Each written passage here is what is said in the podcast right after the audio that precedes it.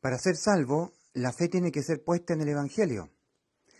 Una vez que la persona ha sido salvada, y solamente una vez que lo ha sido, la sangre de Cristo es para la purificación de los pecados de ellos. Acá nosotros tenemos un cuadro explicativo donde dice el para qué es la sangre. La sangre para purificar al ya salvado, al que ya tiene vida eterna, respecto de sus pecados morales. ¿Mm? Hay perdón penal de los pecados y hay perdón moral de los pecados. El perdón penal ocurre en la cruz. ¿Mm? Aquí Cristo perdonó penalmente los pecados de todos los seres humanos del mundo. Y para hacer efectivo este perdón penal hay que creer que Cristo los perdonó cuando murió por nuestros pecados en la cruz. Hay que creer en el Evangelio. Ujú. Iniciando su ministerio, el Señor en Marcos 1.15 comenzó demandando dos demandas a todo ser humano. Arrepentidos y creed en el Evangelio. Marcos 1.15, al inicio. Ya terminando todo su ministerio, habiendo muerto por nuestros pecados en la cruz, eh, resucitando el tercer día y apareciendo como, como testimonio de que había resucitado a sus testigos, digamos, a sus discípulos, él, antes de ascender a los cielos, sacando a sus, a sus discípulos, a sus creyentes, a las afueras de Jerusalén, el Señor les da la, la gran comisión, id por todo el mundo y predicad el Evangelio a toda criatura. El Evangelio, el Evangelio. El que en él crea y es bautizado, es decir, el Espíritu Santo es sumergido en él, eso es bautismo para salvación, será salvo, y el que no crea será condenado. Iniciando su ministerio, arrepentidos y creed en el Evangelio. Terminando ya su ministerio al final, id por todo el mundo y predicad el Evangelio a toda criatura. El que en él creyere y fuere bautizado será salvo y el que no será condenado. Entonces, nosotros tenemos acá que el Señor Jesucristo, Él ha hecho una obra de salvación que ha consistido en que Él puso su vida en vez de la vida de nuestras almas, en un acto judicial, en un juicio de condenación por los pecados nuestros ocurrido en la cruz del Calvario. En Filipenses 3:18, el apóstol, el apóstol Pablo, que era perseguido por los detractores, los opositores, al apóstol Pablo le dieron azotes los, los, eh, los falsos, los opositores, lo azotaron, lo apedrearon. El apóstol Pablo tuvo que ser, eh, tuvo que presentar defensa ante el César por las acusaciones, las acechanzas de todos aquellos religiosos hipócritas, de, los judíos. En Filipenses 3:18 el apóstol Pablo dice, porque por ahí andan muchos de los cuales os dije muchas veces, y ahora lo digo llorando, que son enemigos de la cruz, enemigos de la cruz de Cristo. Y luego el apóstol Pablo escribe a su hijo espiritual Timoteo, 2 de Timoteo 2, versículos 24 al 26, porque el siervo del Señor no debe ser contencioso, sino amable para con todos, apto para enseñar, que con mansedumbre corrija a los que se oponen, por si quizás Dios les conceda que se arrepientan para conocer la verdad y escapen del lazo del diablo en el cual están cautivos a voluntad de él. Son personas detractoras, opositoras. Era muy odiado el apóstol Pablo. Mucha gente acechaba contra el apóstol Pablo. Le, le infundían falsas acusaciones al apóstol Pablo. Era muy perseguido. Era odiado el apóstol Pablo, perseguido. El apóstol Pablo, él dice, ay de mí si no predicar el Evangelio. Me ha, sido impuesta imposición de parte del Señor, que predique el Evangelio. El Señor, él comenzó a decirle a las gentes, iniciando sus ministerios, arrepentíos y creed en el Evangelio. Al final de todo su ministerio, el Señor dice a sus discípulos, id por todo el mundo y predicad el Evangelio, y nada más que el Evangelio a toda criatura. El que en él crea, y yo pusiere mi Santo Espíritu en él, bautismo, su inmersión del Espíritu Santo, será salvo, y el que no crea será condenado. Eso lo dijo el Señor antes de ascender a los cielos, antes de encontrarse con su Padre en los cielos. Entonces el apóstol Pablo, eh, persiguiendo a los israelitas, camino a Damasco, cae en tierra porque se le aparece el Señor y el Señor le encomienda al apóstol Pablo predicar el Evangelio, el Evangelio, nada más que el Evangelio. para que las personas, para ser salvas del infierno, depositen fe en el Evangelio y así sean salvos. El que crea en el Evangelio y fuere bautizado será salvo. El que no crea en el Evangelio será condenado. El Evangelio. Allí, tú que no has sido salvo, tienes que depositar tu fe en el Evangelio. Ahora, el Evangelio está repleto de sangre, bañado en sangre el bendito Evangelio. Que alguien diga que, que se predique un Evangelio sin sangre es como decir que alguien está tomando agua sin tomar agua. Que Cristo murió por nuestros pecados. La muerte de Cristo ha sido en la cruz, una cruz bañada en sangre. El Evangelio que predicó, que mandó el, el Señor Jesucristo a sus discípulos a predicarlo a toda criatura, está bañado en sangre. Ese Evangelio que el Señor comisionó al apóstol Pablo para predicarlo a los gentiles está bañado en sangre. El anuncio está bañado en sangre el anuncio, el anuncio, anunciad el Evangelio a toda criatura, anunciad el Evangelio. El Evangelio está bañado en la sangre de Cristo, bañado. Siempre en mis exposiciones coloco la puerta bañada en sangre, ¿verdad? La cruz sangrienta con la sangre de Cristo.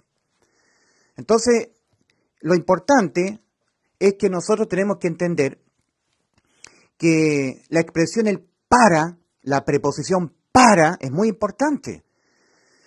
Un siervo de Dios tiene que ser un siervo aprobado, que traza bien la palabra de Dios, la traza bien, expone bien las escrituras. Para la gente que no ha sido salva, que es la inmensa mayoría de la gente del mundo, solamente hay dos demandas y nada más de parte del Señor. No hay más palabra del Señor para las personas que no se han arrepentido y no han creído en el Evangelio. Esas son las dos demandas. Las personas que no han sido salvas están acá, en este camino ancho y espacioso que va rumbo a la perdición son los millones de millones. Las personas que están caminando acá son las personas que ya han sido salvas. Para ellas han sido escritas, a ellas, las doctrinas. Todo lo que es las cartas doctrinales apostólicas han sido escritas a ellos. La primera iglesia en el tiempo estaba conformada por hebreos. Era la primera iglesia en el tiempo. Los de la dispersión, las doce tribus que estaban en la dispersión, en el Ponto, Capadocia, Bitinia. La carta del apóstol Santiago es la primera carta doctrinal a la iglesia. Cuando surge la iglesia, la iglesia estaba conformada por hebreos que estaban escapando respecto de sus mismos compatriotas que lo estaban persiguiendo. Por eso que la carta de Santiago es la carta a la primera iglesia, que estaba compuesta por hebreos, hebreos, judíos, israelitas. Santiago, a las doce tribus que están a la dispersión, salud, a las doce tribus, era la iglesia, compuesta por judíos, por hebreos. La carta a los hebreos es una carta a la iglesia primitiva. También Pedro, nosotros leemos la carta de Santiago, inmediatamente después viene la carta de Pedro, primera y segunda. Y Pedro también. Pedro, a los expatriados del Ponto, Capadocia, Bitinia, a los que están en la dispersión. Eran los primeros, los primeros israelitas hebreos que se habían convertido al Evangelio, eran los judíos que se habían convertido a Cristo, a la fe en el Evangelio. Y el resto de sus connacionales, el resto de los hebreos, estaban persiguiéndolos, les expropiaban sus bienes. La pérdida de vuestros bienes sufristeis con gozo. Le está escribiendo a los hebreos el apóstol Pablo cuando dice la pérdida de vuestros bienes sufriste. Lo sufriste de, vuestros propios compatriotas. Es como si nosotros los chilenos nos convertimos a Cristo y el resto de los chilenos nos empieza a perseguir, a odiar, nos quitan nuestros derechos, nos expulsan, tenemos que nosotros escapar a Uruguay, a Argentina, a Brasil, expatriados por causa del Evangelio. El Evangelio es lo que causa la disensión, el Evangelio. Entonces el apóstol Pablo siempre está advirtiendo que en el redil del Señor van a haber espiga de trigo y espiga de cizaña. Siempre van a haber las vírgenes prudentes y las vírgenes insensatas, sobre todo en el momento del rapto. Los que tienen el Espíritu y los que no lo tienen. Los que se creen que son salvos y no lo son. Y hay una disensión entre uno y otro. Ahora, lo importante es que el apóstol Pablo, en Hebreos 4, entendiendo que siempre hay personas que se dicen que son salvas y no lo son, y que están dentro de un grupo, una asamblea, donde sí hay salvados, hay salvados y no salvados conviviendo juntos, el apóstol Pablo escribe a los hebreos, la primera iglesia en el tiempo, Hebreos capítulo 4. Temamos pues, oh hebreos, no sea que aún permaneciendo la promesa de entrar, de ser salvos, de entrar en su reposo, alguno de vosotros que estáis acá, que os juráis que sois salvos y no lo habéis sido, no habéis arrepentido realmente para salvación, no os habéis convertido al Evangelio, no habéis sido creyentes en el Evangelio, alguno de vosotros parezca no haberlo alcanzado, el reposo. Porque también a nosotros se nos ha anunciado la buena nueva, a nosotros, como a ellos, pero a ellos no les aprovechó el oír la palabra por no ir acompañada de fe en los que lo oyeron. Pero nosotros los que hemos creído entramos. Entonces siempre el apóstol Pablo, cuando escribe a la iglesia primitiva, en este caso a los hebreos, les está advirtiendo que hay algunos de ellos que no han, entrado en el reposo. Dicen que son hermanos, que son salvos, pero no han entrado por la puerta estrecha. Están todavía perseverando, procurando entrar por obras, por mérito. No se han arrepentido. Mira lo que dice el apóstol Pablo en la segunda carta a Timoteo, capítulo 2, versículos 24 al 26. Porque el siervo del Señor no debe ser contencioso, sino amable para con todos, apto para enseñar, eh, que con mansedumbre corrija a los que se oponen, por si quizá Dios les conceda que se arrepientan, que reconozcan. Hay personas que no han reconocido lo que ellos serán hasta que se mueran, pecadores, y no han reconocido cómo están ahora ante Dios, judicial y espiritualmente condenadas sus almas a la muerte, espiritualmente muertos, con necesidad de nacer de nuevo. Que se arrepientan para conocer la verdad. Si una persona no se arrepiente, no podrá conocer la verdad, la verdad del Evangelio, la palabra de verdad. Por eso, arrepentíos y creed en el Evangelio. Advertencia al Señor en Lucas 13, del 1 al 5. Si no os arrepentís, todos pereceréis igualmente. El siervo del Señor que con mansedumbre corrija a los que se oponen, por si quizás Dios les conceda a estos opositores que se arrepientan, para conocer la verdad y escapen del lazo del diablo, en que están cautivos a voluntad de él. Entonces, hoy en día, en estos últimos tiempos, se levantan siempre los detractores contra los que predicamos el genuino evangelio. Entonces, para ser salvo, querido amigo, tú debes depositar fe exclusivamente en el evangelio. Y ya, cuando tú ya seas salvo, ahí tienes que vincularte con la sangre, la sangre de Cristo. Mira lo que dice en, en Mateo capítulo 26, versículos 27 al 28. Está hablando Cristo. Dice el Señor, esto fue durante la cena, ya celebrada la Pascua, estaba con sus discípulos la noche antes de morir el Señor en la cruz.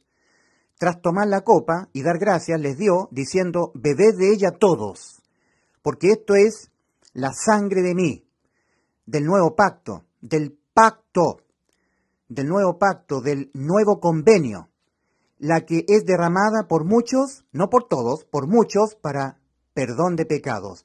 Mateo capítulo 26, versículos 27 y 28. Miren nosotros lo que leemos en 1 de Juan 1.7, acerca de la sangre de Cristo. Primera de Juan 1.7. Aquí se está escribiendo estrictamente a personas con vida eterna, exclusivamente, excluyendo a todos los que no han sido salvos, solamente a los que ya tenemos vida eterna.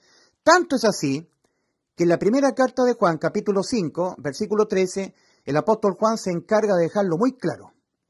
Estas cosas, todo lo que está escribiendo Juan en su primera, segunda y tercera epístola, sobre todo en la primera epístola, desde el capítulo 1 al capítulo 5, estas cosas, todas estas cosas, incluyendo lo, del primer, primer capítulo y lo del capítulo 3. El que permanece en Cristo no continúa pecando. El que continúa pecando no le ha visto ni le ha conocido, pero que ya tiene vida eterna. Estas cosas, todas estas, os he escrito a vosotros, los que ya tenéis vida eterna, a vosotros, los que ya habéis sido salvos. Ya ustedes se arrepintieron y ya depositaron su fe en el Evangelio y por eso fueron salvos. Estas cosas os he escrito a vosotros que creéis, habéis depositado fe en el nombre del Hijo de Dios para que sepáis que tenéis vida eterna. Lo deja muy claro el apóstol Juan. Entonces, en 1 Juan 1, versículo 7, leemos. 1 Juan 1, 7, dice, pero si andamos en luz, nosotros los que tenemos vida eterna, exclusivamente. Pero si andamos en luz, como Él está en luz, tenemos comunión unos con otros y la sangre de Jesucristo, su Hijo, nos limpia de todo pecado.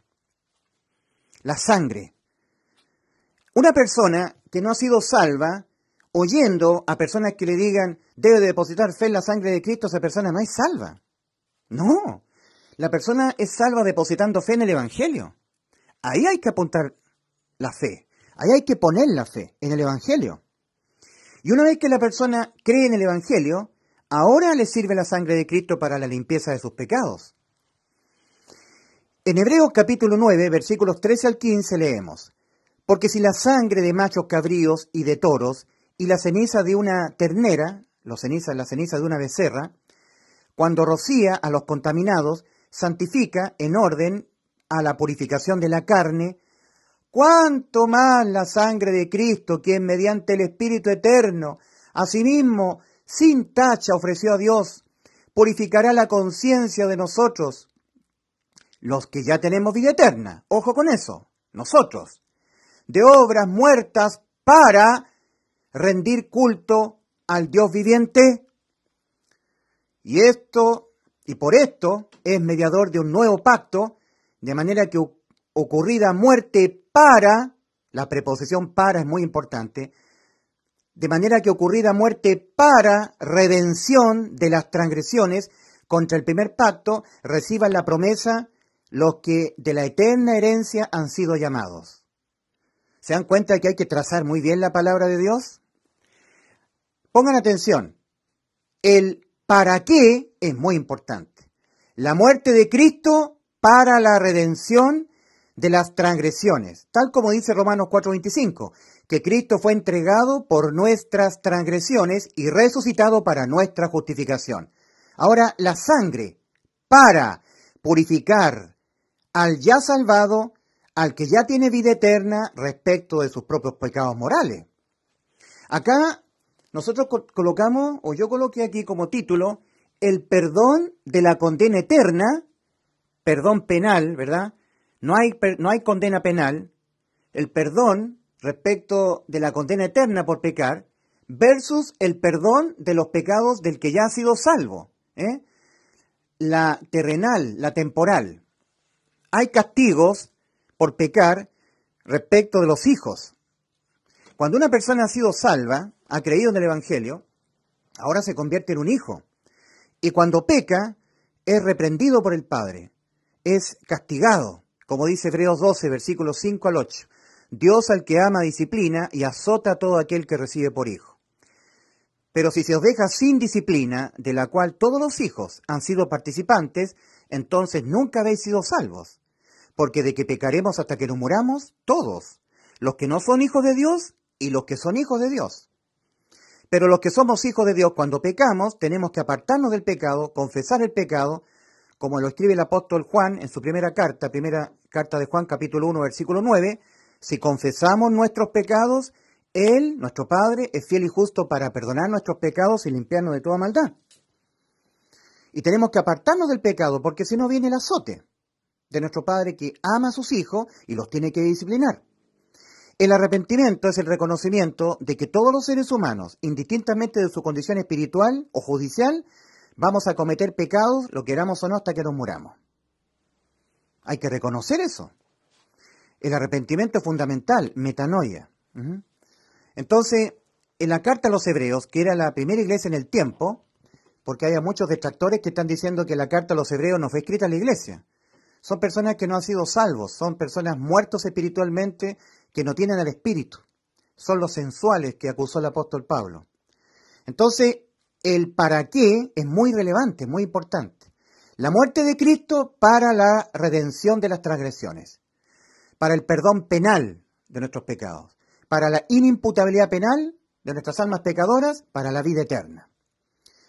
En cambio, la sangre es para purificar los pecados del que ya ha sido salvado.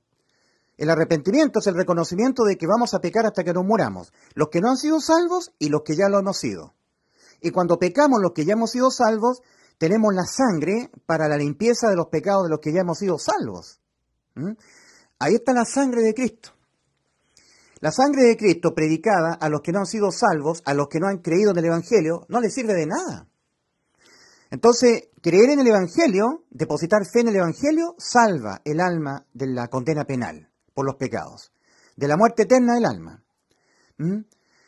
Depositar fe en la sangre de Cristo no salva al que no ha sido salvo todavía, al que todavía está en sus pecados, el que está en el camino ancho.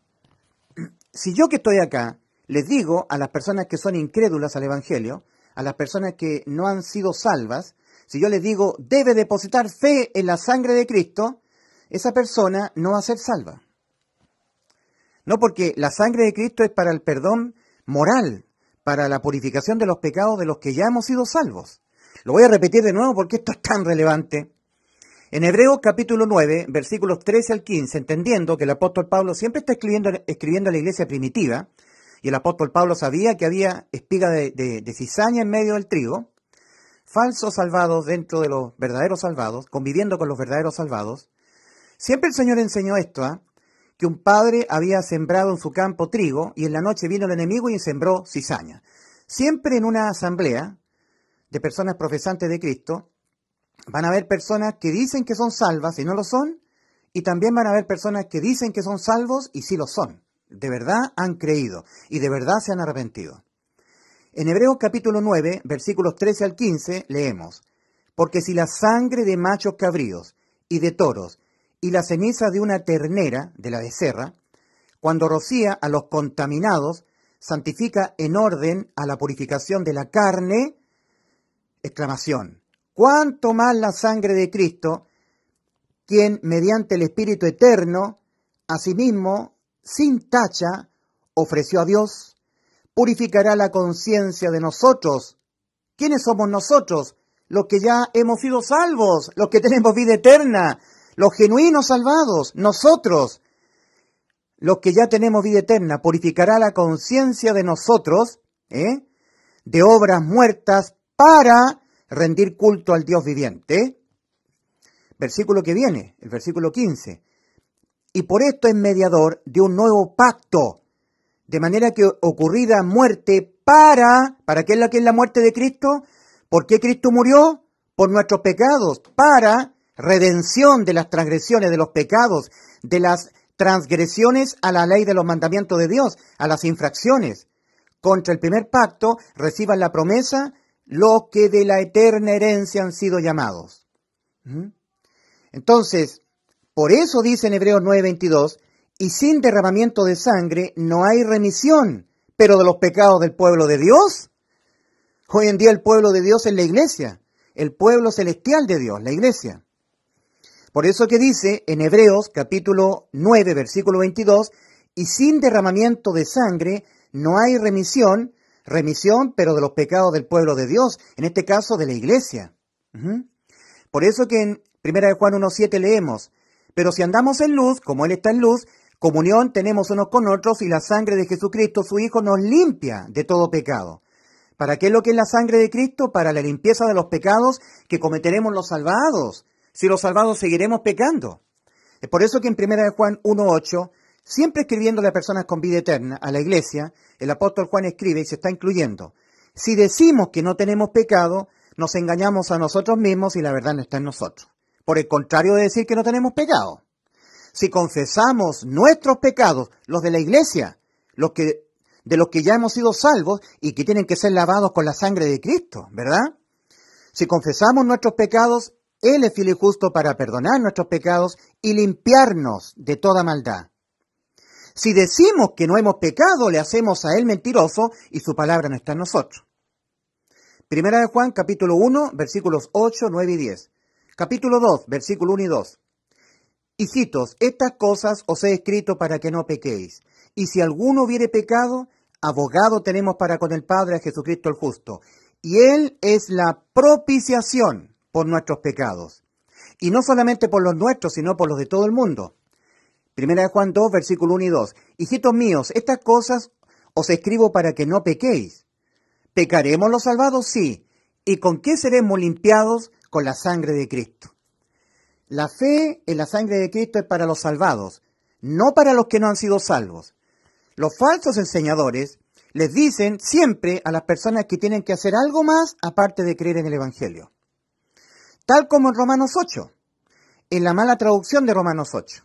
En Romanos 8, en el original dice, ahora pues ninguna condenación hay para los que están en Cristo Jesús. Punto. El original dice así. porque la ley del Espíritu de vida en Cristo Jesús nos ha librado de, la ley del pecado y de la muerte. En el versículo 4, el apóstol Pablo habla del resultado de haber sido salvos, de que Dios puso su Santo Espíritu en nosotros. Andamos por el Espíritu. En Romanos 8:14 dice, porque todos los que andan, ¿cierto? Los que todos los que son guiados por el Espíritu de Dios, estos son hijos de Dios. Es un resultado de haber sido salvos, el andar por el Espíritu. ¿Ya? Andar en el Espíritu. Es un resultado. Lo queramos o no, los salvados siempre vamos a andar por el Espíritu. No depende de nosotros, sino que Dios, al poner su Santo Espíritu en nosotros, hace que nosotros andemos por el Espíritu. Es un resultado de haber sido salvos. Romanos 8:4. Los que andamos por el Espíritu y no según la carne. Pero la traducción, todas las traducciones, copian el versículo 4, andar por el Espíritu y no por la carne, los que andamos por el Espíritu y no según la carne, lo copia y lo inserta, lo agrega en el versículo 1 de Romanos 8. En el original dice, ahora pues ninguna condenación hay para los que están en Cristo Jesús. Punto. Versículo 2, en el original porque la ley del Espíritu de vida en Cristo Jesús nos ha librado de la ley del pecado y de la muerte. Nos ha librado de, la ley de los mandamientos de Dios en lo penal, porque en lo penal ha sido abolida. Efesios 2.15. Aboliendo en su carne las enemistades, la ley de los mandamientos expresados en ordenanzas. Y como dice Romanos 5.13, donde no hay ley penal, no se inculpa penalmente de pecado. Hemos quedado ininculpados. Eso se llama alma inimputable penalmente, alma pecadora. Cristo abolió la ley en lo penal, no en lo moral. Cristo dijo en Mateo 5, versículo 17, no penséis que he venido a abolir la ley o los profetas, no he venido a abolir sino a cumplir, porque hasta que no pase la ley, hasta que no pasen el, el cielo y la tierra, ni una tilde pasará de la ley.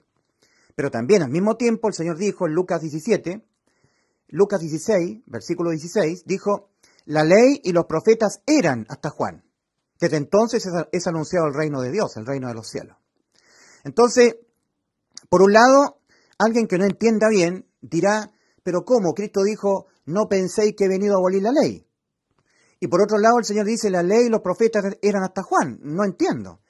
Es que habían dos formas de condenar o castigar al infractor de la ley. Una forma que sigue vigente es la condena moral. Cuando tú mientes recibes una consecuencia para tu vida, terrible, ¿cierto? Cuando tú matas, robas, violentas la ley de los mandamientos de Dios, lo infringes, hay una consecuencia. Por eso el, apóstol Pablo eh, enseña de esta ley de la siembra y la cosecha a la iglesia en Galacia. Santo de Dios, no erréis, Dios no puede ser burlado, pues todo lo que el hombre sembrare, eso también segará, el que siembra para su carne, al salvado no le son quitadas las inmundicias de la carne, primera de Pedro 3.21, el bautismo que corresponde a esto, cuando el Espíritu Santo entra en nosotros, ahora nos salva, no quitando las inmundicias de la carne. Y por eso el apóstol Pablo a los Gálatas le dice, el que siembra para su carne, de su carne segará corrupción, mas el que siembra para el Espíritu, del Espíritu segará vida eterna. Entonces hay un castigo, hay una consecuencia de castigo, de tragedia, de dolor al pecar. El castigo moral, el castigo como consecuencia por pecar para esta vida. De eso el salvado no es librado. Pero del castigo penal la condena penal por infringir la ley, hemos sido salvos. ¿Ya?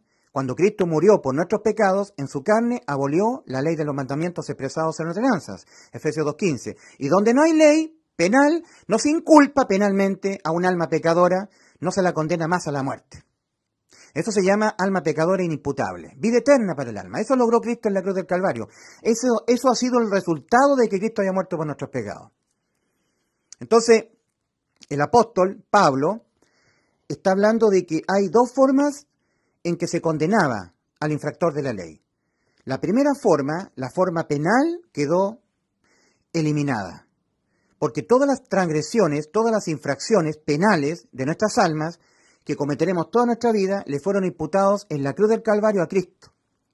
Entonces Cristo fue aquel que fue condenado penalmente en vez de nuestras almas por todos los pecados penales de nuestras almas, que se castigaban penalmente. Entonces ya nosotros no seremos jamás castigados penalmente. El que fue castigado penalmente en vez de nuestras almas y por todos los pecados de nuestras almas fue Cristo. Cristo murió en vez de nuestras almas por los pecados de nuestras almas y así nos salvó. Y esto es el Evangelio. El que Dios, el Señor, le encomendó a Pablo predicarlo exclusivamente. y nada más que el Evangelio, a las almas gentiles. El, Señor Jesucristo le dijo a sus discípulos judíos, id por todo el mundo y predicad, ¿qué cosa? El Evangelio. A toda criatura. El que creyera en el Evangelio, y exclusivamente en el Evangelio, el que depositar exclusivamente su fe en el Evangelio y fuere bautizado será salvo. Y el que no creyera en el Evangelio, el que no depositare su fe en el Evangelio, será condenado. El mismo Señor, apareciendo a Pablo, le dice que vaya a predicar el Evangelio a los gentiles. Anda a los gentiles, Pablo. Te he comisionado para que vayas a los gentiles a predicar, ¿qué cosa? El Evangelio. El bendito Evangelio de la cruz, de la cruz de Cristo, derramando su sangre, vertiendo su sangre. El Evangelio está bañado de la sangre de Cristo. El Evangelio que Cristo mandó pregonar está bañado de su sangre. El Evangelio que Cristo le mandó a Pablo predicar y el que estoy predicando yo está bañado de la sangre de Cristo. Los detractores dicen que no. Que no. Que las personas, aparte de depositar fe en el Evangelio, tienen que depositar fe para ser salvos en la sangre de Cristo. No. La, sangre de Cristo es para la limpieza de los pecados de los que ya han creído en el Evangelio y para que tú que no has sido salvo seas salvo, única y exclusivamente debes debe depositar, depositar tu fe en el Evangelio, tal como el Señor lo mandó y lo ordenó. Con advertencia del que no creyere en el Evangelio será condenado. Entonces tenemos los enemigos de la cruz. ¿Ven la cruz acá? Cruz, donde estaba Cristo. Cristo es el propiciatorio. En el antiguo pacto había el tabernáculo de reunión. Estaba el atrio, ¿cierto? Que era un, rectángulo, ¿cierto? Enmarcado por cortinas.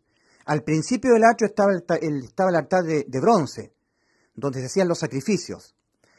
Había una tienda dentro que estaba separada por un lugar santo y el lugar santísimo, separado por un velo.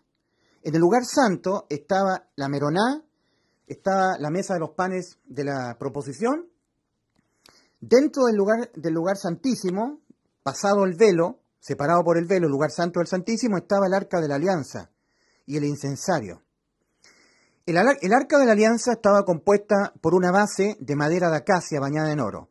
A uno y otro lado de esa base de madera, de acacia bañada en oro, estaban los querubines de gloria, de oro sólido, esculpidos a martillo.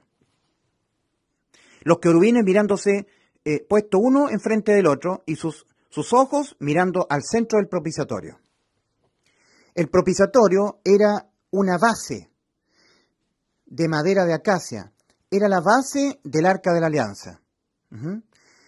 Y una vez al año, el sumo sacerdote, con la sangre de un becerro, para expiar los pecados del pueblo de Israel, entraba con un pocillo donde había sido vertida la sangre, la sangre del becerro, entraba velo adentro y rociaba arriesgando su vida, por eso que el vestido del sumo sacerdote tenía unas campanillas que sonaban todo el tiempo que, andaba dentro.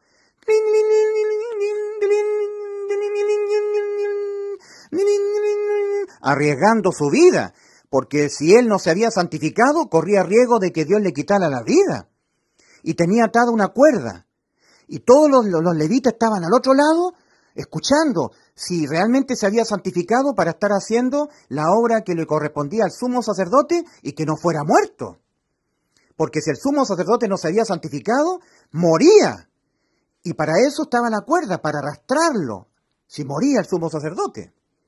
Entonces, constantemente el sumo sacerdote, mientras ministraba en el lugar santísimo, sonaban unas campanillas. Era el lugar santísimo, la presencia de Dios, la Shekinah, como dicen los hebreos. Entonces, el sumo sacerdote tenía que rociar cinco y dos, siete veces, siete veces la sangre de la víctima de la expiación sobre el propiciatorio. ¿Qué es lo que es propiciar? Salvar, borrar, expiar, pasar por alto, quitar el pecado. El propiciatorio.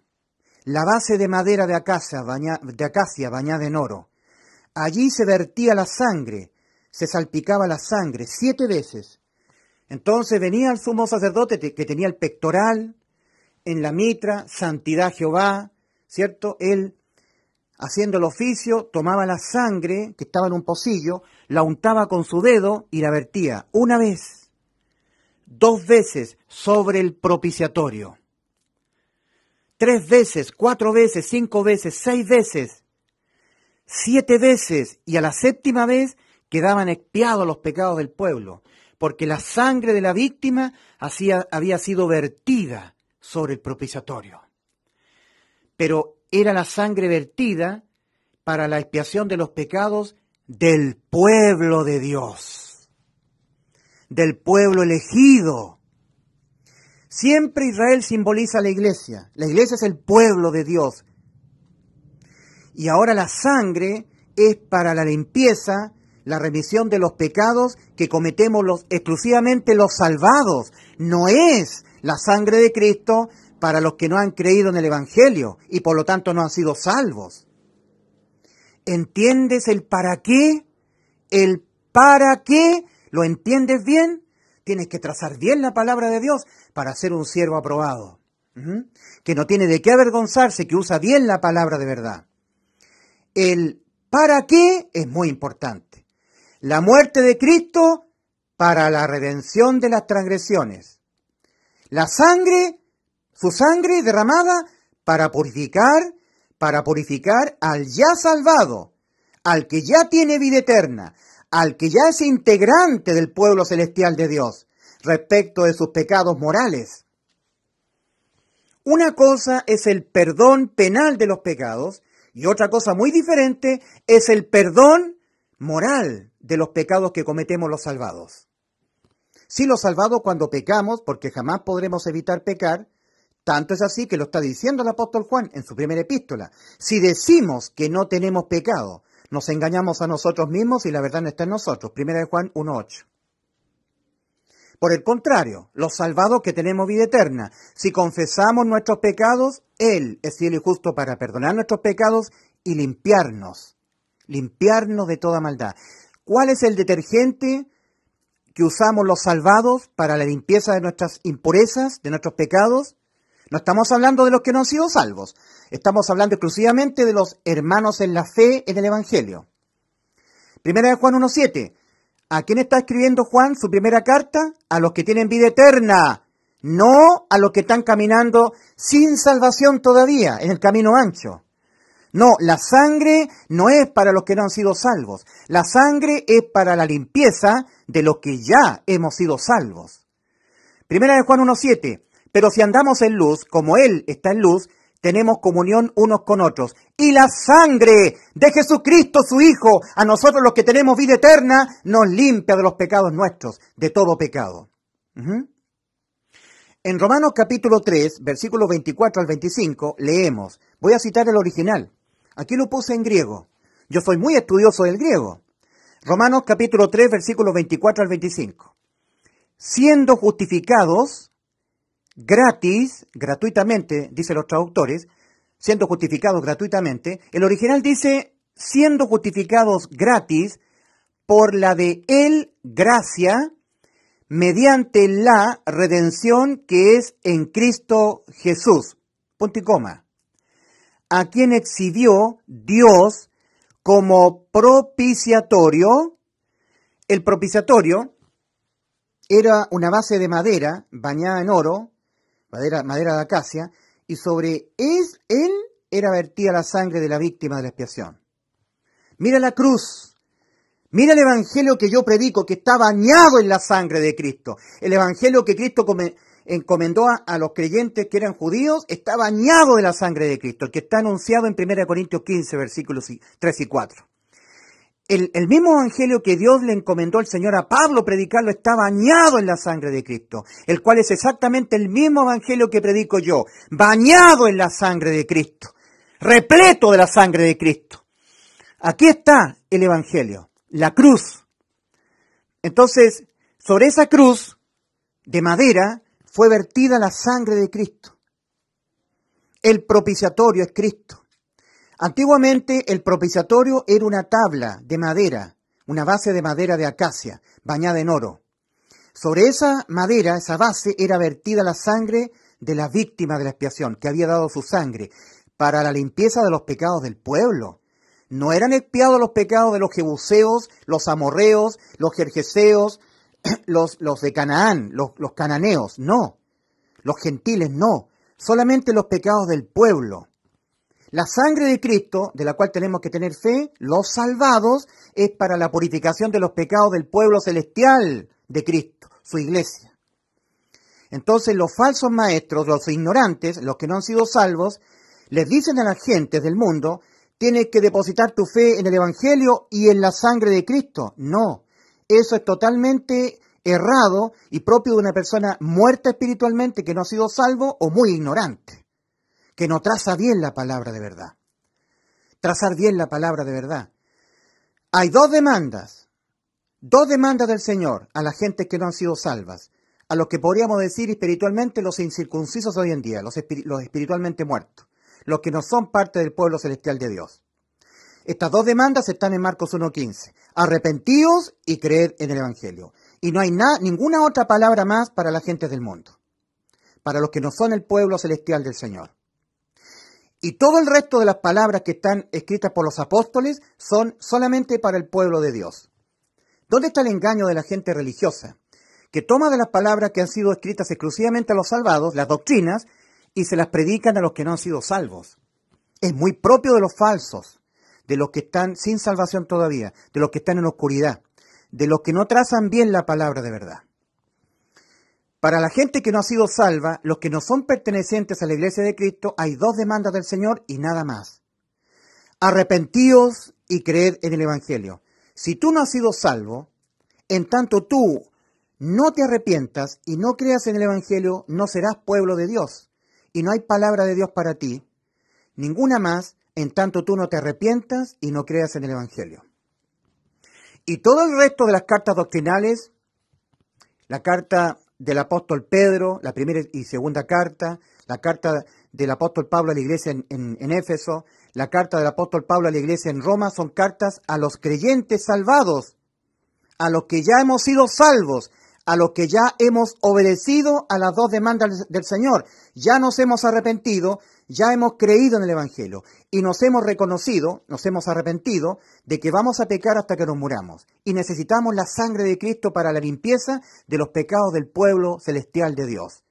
Tal como el pueblo terrenal de Dios y no el resto de los seres humanos del mundo, no los pueblos paganos, no los jebuseos, jerjeseos, eh, los que eran los incircuncisos que no estaban en el pacto, para ellos no, los pecados del pueblo de Israel eran expiados con la sangre de esa víctima de la expiación, del becerro, vertida en esa madera de acacia bañada en oro.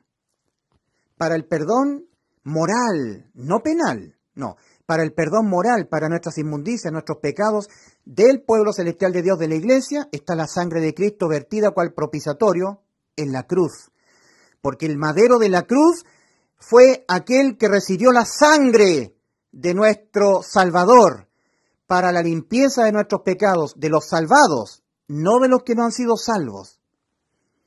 Yo tendría que ser una persona muy ignorante, una persona no salva, para decirte a ti que no has sido salvo, tienes que depositar fe en la sangre de Cristo, y si tú no has sido salvo. ¿Y cómo eres salvo tú de tú tener que ser condenado penalmente por tus pecados? Al lago de fuego tu alma, creyendo en el Evangelio. Entonces yo lo que te tengo que decir a ti, única y exclusivamente, es que tú deposites tu fe en el Evangelio. Ahí está la salvación de tu alma, la salvación de la condena penal para tu alma. Cuando Cristo, en vez de tu alma y en vez de mi alma, en vez de nuestras almas, Él fue imputado penalmente, lo quiso, lo quiso hacer el Señor. Él, él se quiso dejar imputar porque Él tiene el poder de vencer la muerte. Nuestras almas no. Nuestras almas sin Cristo no son inmortales.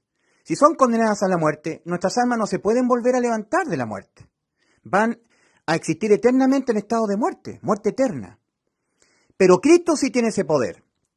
Él es el inmortal. Por eso Cristo dijo, antes de ir a la cruz, en Juan 10, versículos 17 y 18, Por esto me ama el Padre, porque yo tengo un poder que nadie tiene. Soy el único que tiene ese poder. Tengo poder para poner mi vida y tengo poder para volverla a tomar. Nadie me la quita, mi vida. Yo de mí mismo la pongo mi vida. Tengo poder para poner mi vida y tengo poder para volverla a tomar. Me puedo yo levantar de los muertos, puedo volver a la vida. Este mandamiento recibí de mi Padre, poner mi vida en vez de la vida de tu alma, en vez de ti. Y eso hizo Cristo. Mira, querido amigo, el ser humano es salvo depositando su fe en el Evangelio, exclusivamente en el Evangelio, y no en la sangre de Cristo. La sangre de Cristo es para la iglesia, para la limpieza de los pecados de la iglesia. Porque los que somos parte de la iglesia, lamentablemente no podremos evitar pecar. Continuaremos pecando hasta la muerte física. No nos son quitadas las inmundicias de la carne cuando somos salvos. Una vez más, Hebreos capítulo 9, versículos 13 y 15. Porque si la sangre de machos, cabríos y de toros y la ceniza de una ternera, cuando rocía a los contaminados, santifica en orden a la purificación de la carne, cuánto más la sangre de Cristo, que mediante el Espíritu Eterno, asimismo sin tacha, ofreció a Dios, purificará la conciencia de nosotros. ¿Quiénes somos nosotros? ¿Quiénes son aquellos que dicen nosotros, juntamente con Pablo? Los salvados, no los que no han sido salvos. La sangre de Cristo no tiene nada que ver con los que no han sido salvos. Depositar fe en la sangre de Cristo, una persona que no ha sido salva, no lo salva. Porque lo que salva a una persona que aún no ha sido salva, de, de él ser condenado penalmente por sus pecados, es que deposite su fe en el Evangelio. Ahí está la salvación de aquel que no ha sido salvo. Entonces dice, ¿cuánto más la sangre de Cristo, quien mediante el Espíritu Eterno, asimismo sin tacha ofreció a Dios, purificará la conciencia de, nosotros los que ya tenemos vida eterna, la iglesia, de obras muertas para rendir culto al Dios viviente. Cuando estamos con nuestros pecados no limpiados, los salvados, no podemos rendir culto como agradándole a Dios. Para ir a rendirle culto al Señor, Nuestras impurezas tienen que ser lavadas con la sangre de Cristo. Pero todo esto es dentro del círculo de los salvados. La sangre de Cristo es para la limpieza de las inmundicias de los salvados, de nuestros pecados. Pero por eso primera de Juan 1.7, y la sangre de Jesucristo su Hijo nos limpia a nosotros los que ya hemos sido salvos de todos nuestros pecados. Nos limpia nuestros pecados. Y la sangre de Jesucristo su Hijo nos limpia de todo pecado. Tal como esa sangre, querido amigo, de la propiciación propia del sumo sacerdote en favor del pueblo terrenal de Dios y no del resto de los gentiles, no de los jerjeseos, amorreos, eh, no de los eteos, no, esos eran gentiles, no eran el pueblo terrenal de Dios. Y Dios tenía el pacto con ellos, con el pueblo terrenal. Y el sumo sacerdote, sacrificando una víctima, el becerro, su sangre puesta en un pocillo, el sumo sacerdote entraba una vez al año con la sangre del becerro y rociaba sobre el propiciatorio siete veces para quedar expiados los pecados del pueblo de Dios, no, del, no de los gentiles. Siempre Israel está representando a la iglesia. Todas las cosas que han sido escritas antes, para nuestra enseñanza han sido escritas. Hay una representación simbólica y espiritual. El pueblo terrenal de Dios, Israel, en Egipto está simbolizando a la iglesia en la tierra. Satanás, que tiene al mundo entero bajo sus pies, está siendo simbolizado en Faraón. Ese cordero de la Pascua, que permitió el éxodo a los judíos, a los israelitas, representa a Cristo para la iglesia.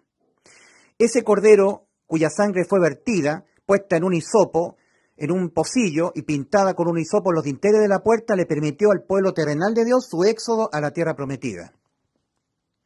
El éxodo de Israel representa a la iglesia en su éxodo al cielo. La tierra prometida para la iglesia es el reino de los cielos. Filipenses capítulo 3, porque nuestra ciudadanía, la del pueblo celestial de Dios, la iglesia, está en los cielos, desde donde también esperamos a nuestro Señor Jesucristo, quien transformará el cuerpo de la humillación nuestra para hacerlo semejante al cuerpo de la gloria suya, para vivir nuestras almas con cuerpos celestiales en el reino de los cielos. Hay un pueblo terrenal de Dios, que es el pueblo de Israel, que simboliza al pueblo celestial. Hay un reino de Dios en la tierra que tiene relación con Israel, y hay un reino de los cielos que tiene relación con el pueblo celestial de Dios, la iglesia. ¿Logras trazar bien la palabra de Dios? ¿Entiendes bien? Una cosa son los salvados, Para ellos, todas las doctrinas apostólicas. Y otra cosa son los no salvados. Para ellos, solamente dos demandas del Señor. Para que sean pueblo. Porque no son pueblo todavía. Arrepentíos y creed en el Evangelio. En tanto tú no te arrepientas y no creas en el Evangelio, ninguna otra palabra es para ti. Ninguna otra. En tanto tú no deposites fe en el Evangelio, que tú deposites fe en la sangre de Cristo, no te sirve. No es para ti. Y si yo fuera un hombre no salvado, un falso enseñador, un falso maestro, yo te diría a ti, para ser salvo, deposita tu fe en, el Evangelio y deposita tu fe en la sangre de Cristo. Estaría agregándote algo más, aparte de depositar tu fe en, el, en el Evangelio. Agregar algo más. Agregar algo más. En Romanos 8, como estaba diciendo, el apóstol Pablo escribe a la pequeña iglesia en Italia, a la iglesia, no a los que no han sido salvos. Y le dice, en, eh, le dice en Romanos 8, ahora pues, iglesia, los que habéis creído en el Evangelio, depositado fe en el Evangelio, y nada más. Ahora pues ninguna condenación hay para los que están en Cristo Jesús, ninguna condena penal. El pecado ya no es condenado penalmente, a ustedes nunca más. Punto. Ahora pues ninguna condenación hay para los que están en Cristo Jesús. Punto. Eso dice el original, hay un punto ahí. Versículo 2. Porque la ley del Espíritu de vida en Cristo Jesús nos ha librado de la ley del pecado y de la muerte. ¿Cuál era esa ley del pecado y de la muerte? Era la ley de los mandamientos de Dios, expresados en ordenanzas, que cuando estaba vigente penalmente y nosotros la infringíamos, quedábamos condenados penalmente. Muerte eterna para el alma. El alma que pecare, esa morirá. Pero Cristo al abolirla penalmente, nos dejó a nosotros ininculpados inimputables penalmente. Pero cuando pecamos, cuando infringimos la ley, que está vigente en lo moral, somos castigados moralmente. Entonces, cuando pecamos los salvados y estamos expuestos a ser castigados moralmente, tenemos la sangre de Cristo. Tenemos que depositar fe en la sangre de Cristo, de que nos limpia de los pecados de los salvados. Y esto no tiene nada que ver con los que no han sido salvos, con los que están aquí todavía. ¿Entiendes?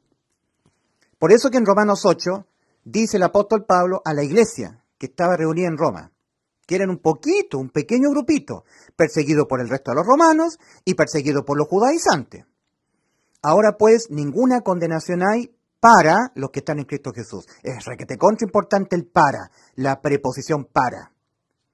Punto. Porque la ley del Espíritu de vida nos ha librado de la ley del, pecado y de la muerte. En el versículo 4, el apóstol Pablo habla algo que tiene, tiene relación con el resultado de haber sido salvo. Cuando yo me arrepentí y creí en el Evangelio, de todo mi corazón, Dios sumergió en mí su Santo Espíritu.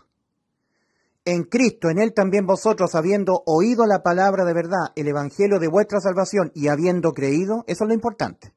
Oír y creer con el corazón, con el alma, con fe, habiendo creído en Él, fuisteis sellados con el Espíritu Santo. El Espíritu Santo se sumergió en ustedes tenemos al Espíritu.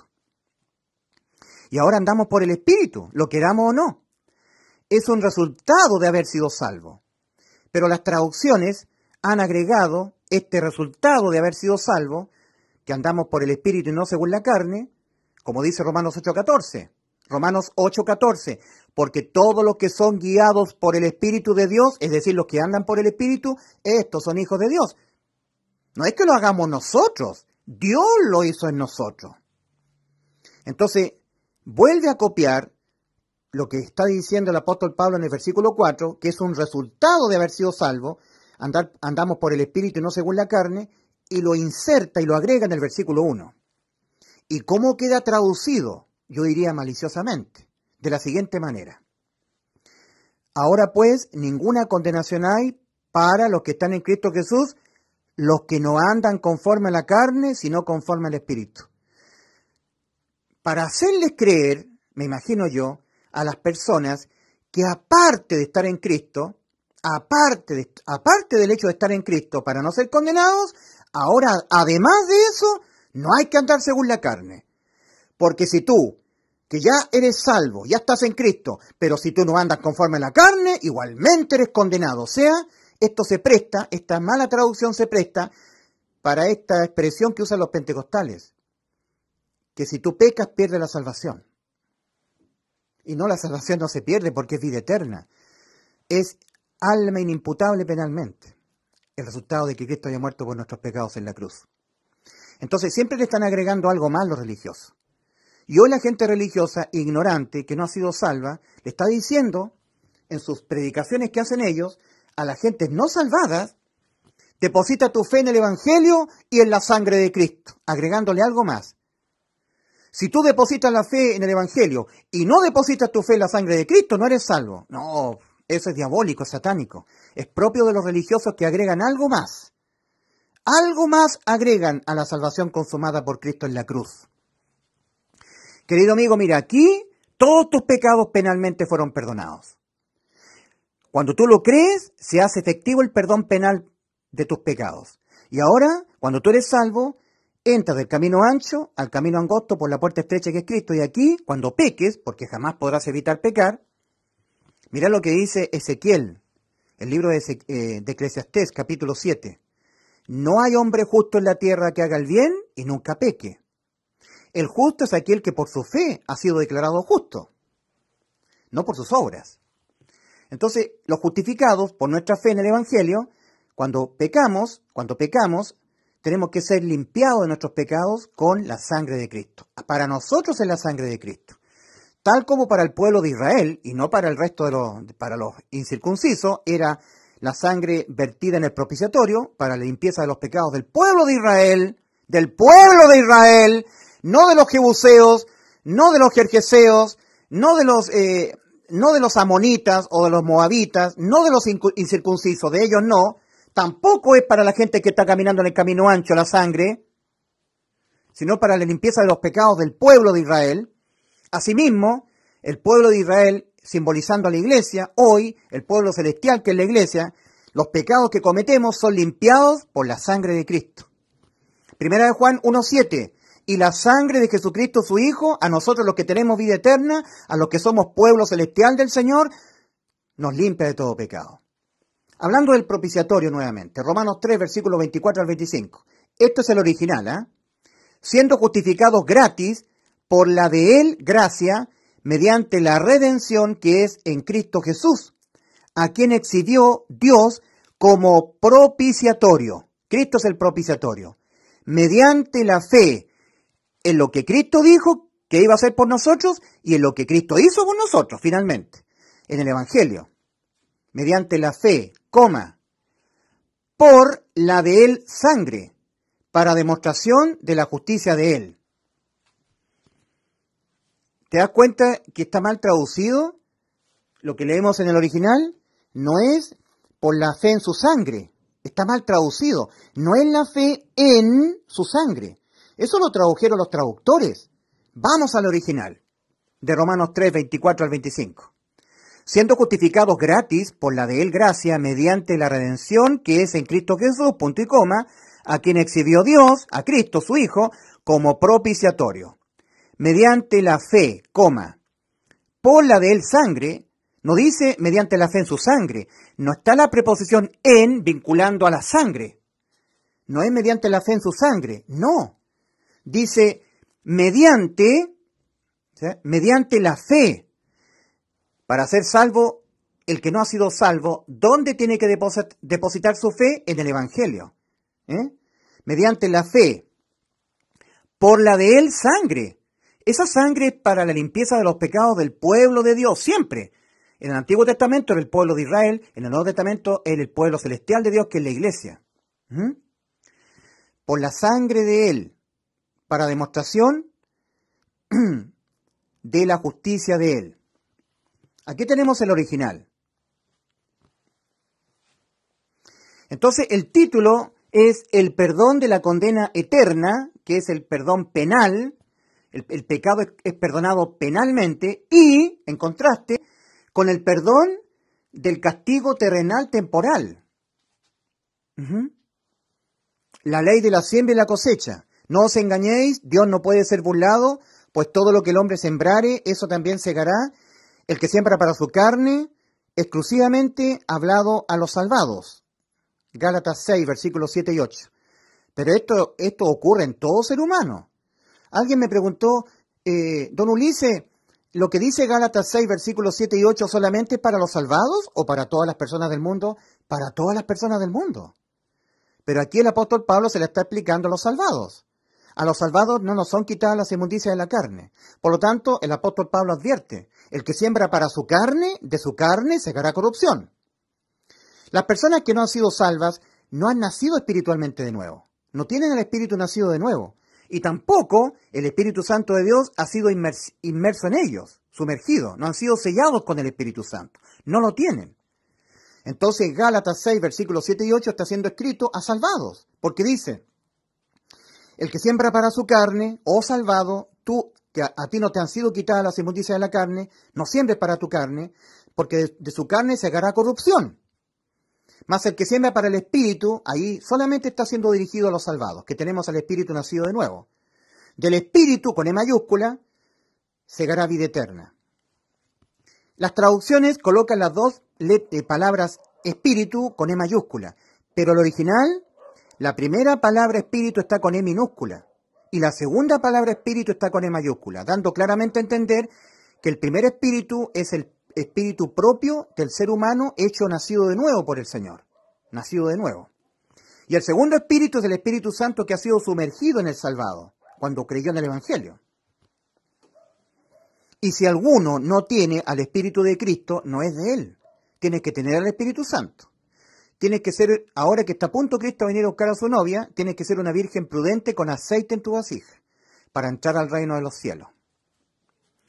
Ahora, nosotros tenemos eh, Primera de Juan 4.10. En esto consiste el amor, no en que nosotros hayamos amado a Dios, sino en que Él nos amó a nosotros y envió a su Hijo en propiciación por nuestros pecados. Pero de los pecados de los que ya hemos depositado fe, en el Evangelio. Si tú no depositas fe en el Evangelio, no sacas nada con depositar fe en la sangre de Cristo. La sangre de Cristo es el detergente a la iglesia, no es el detergente a los que no han sido salvos. La salvación de que tú tengas que ser condenado penalmente a la muerte de tu alma es creyendo, depositando fe exclusivamente en el Evangelio. Mira, voy a leer acá Dice algo que yo escribí en Facebook, el trabajo del diablo está concentrado en desviar la atención de la gente respecto de dónde depositar su fe. ¿Entiendes eso, no? El trabajo satánico del diablo está concentrado exclusivamente en desviarles la atención a la gente del mundo, del camino ancho, respecto de dónde depositar su fe para la salvación de sus almas. El trabajo, el trabajo del diablo está concentrado en desviarles la atención a la gente respecto de lo que el Señor ha mandado única, exclusiva y específicamente creer para ser salvo de la condena a la muerte eterna del alma, debido a nuestros pecados. Porque Dios dijo, el alma que pecar esa morirá, Ezequiel 18.4. El pecado es la condena penal. El pecado es el delito que condena penalmente al alma. Es el delito el pecado, el delito de pena de muerte para el alma. El diablo también envía a sus ministros a predicar un anuncio que está basado en la Biblia, pero que, sustituye el Evangelio. Y este anuncio de parte de Satanás siempre se basará en no mencionar los pecados. En el anuncio del Señor, que el Señor eh, demandó de, eh, anunciar, están mencionados los pecados en el Evangelio, que Cristo murió por nuestros pecados. Esa palabra por significa en lugar de ti, en vez de ti, por los pecados de ti. Son los pecados los delitos de pena de muerte, los delitos de pena de muerte para el alma. Mas si Cristo en vez de nuestras almas se los dejó imputar todos penalmente y él fue condenado en vez de nuestras almas a morir por los pecados de nuestras almas y en efecto morir, murió, entonces nos salvó de que nuestras almas sean condenadas penalmente por los pecados que cometemos nuestras almas, las almas. El diablo también envía a sus ministros a predicar un anuncio basado en la Biblia, pero que sustituye, ¿ya? o pone por igual al Evangelio. Y este anuncio de parte de Satanás siempre se basará en no mencionar los pecados. Los pecados nuestros, como causante de la muerte sustitutiva de Cristo. Como leemos en el escrito original de Romanos 3:25, Dios exhibió a Cristo como propiciatorio, mediante la fe por la de él sangre. No dice fe en su sangre, sino mediante la fe en el Evangelio, por la sangre de Cristo derramada en la cruz del Calvario. En madero de la cruz, bañado en sangre, está el Evangelio que predico yo, que predicó Pablo y que mandó predicar el Señor Jesucristo. La sangre de Cristo representa su vida, su vida siéndole quitada. Le fue derramada en la cruz su vida. Esa sangre le fue derramada a Cristo en la cruz. Leemos en Levítico 17, versículo 11, porque la vida de la carne en la sangre está. Tal como el cordero de la expiación representa a Cristo, asimismo su sangre representa su vida, a la cual le fue quitada, derramada en la cruz del madero, la cruz del Calvario. Iniciando su ministerio en la tierra, el Señor comenzó a demandar, arrepentíos y creed en el Evangelio. Marcos 1.15. Por cierto, el Evangelio está bañado en la sangre de Cristo. El Evangelio que predico yo en las redes sociales, que es el mismo Evangelio que ha predicado Pablo y por el cual Pablo era perseguido, ¿ya?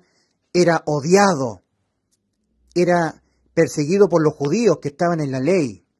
El Evangelio falso es todo el que desvíe del único y verdadero Evangelio. El Evangelio falso es todo lo que desvíe respecto de lo único que el Señor indicó dónde depositar la fe, para que el alma sea salva de la condena a la muerte eterna por los pecados.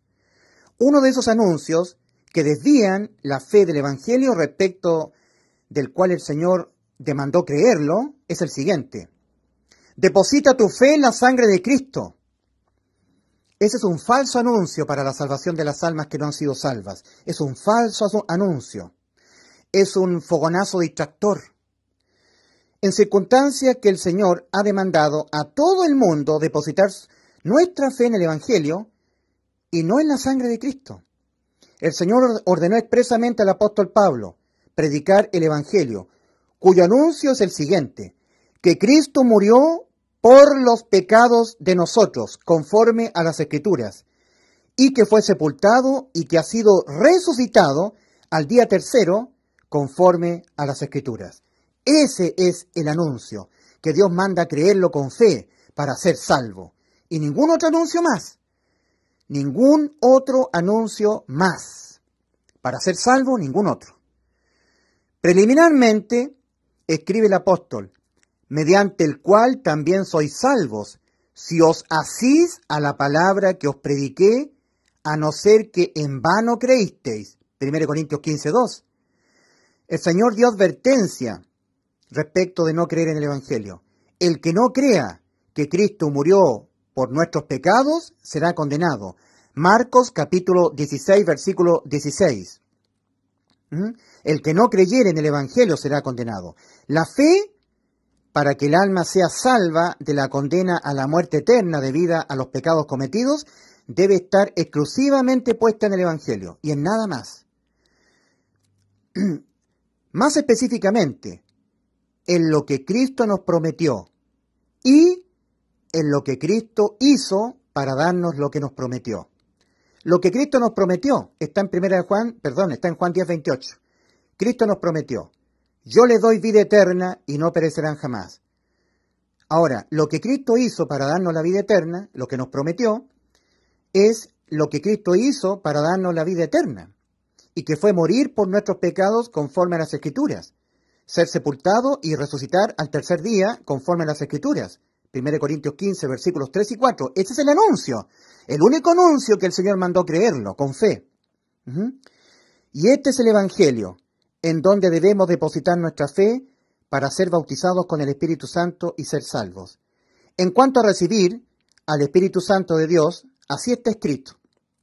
En Cristo, en quien también vosotros, creyendo la palabra de verdad, el Evangelio de la salvación de vosotros, en quien también creyendo fuisteis sellados con el Espíritu Santo de la promesa, quien arras es de la herencia de nosotros para la redención de la posesión para la alabanza de la gloria de Él.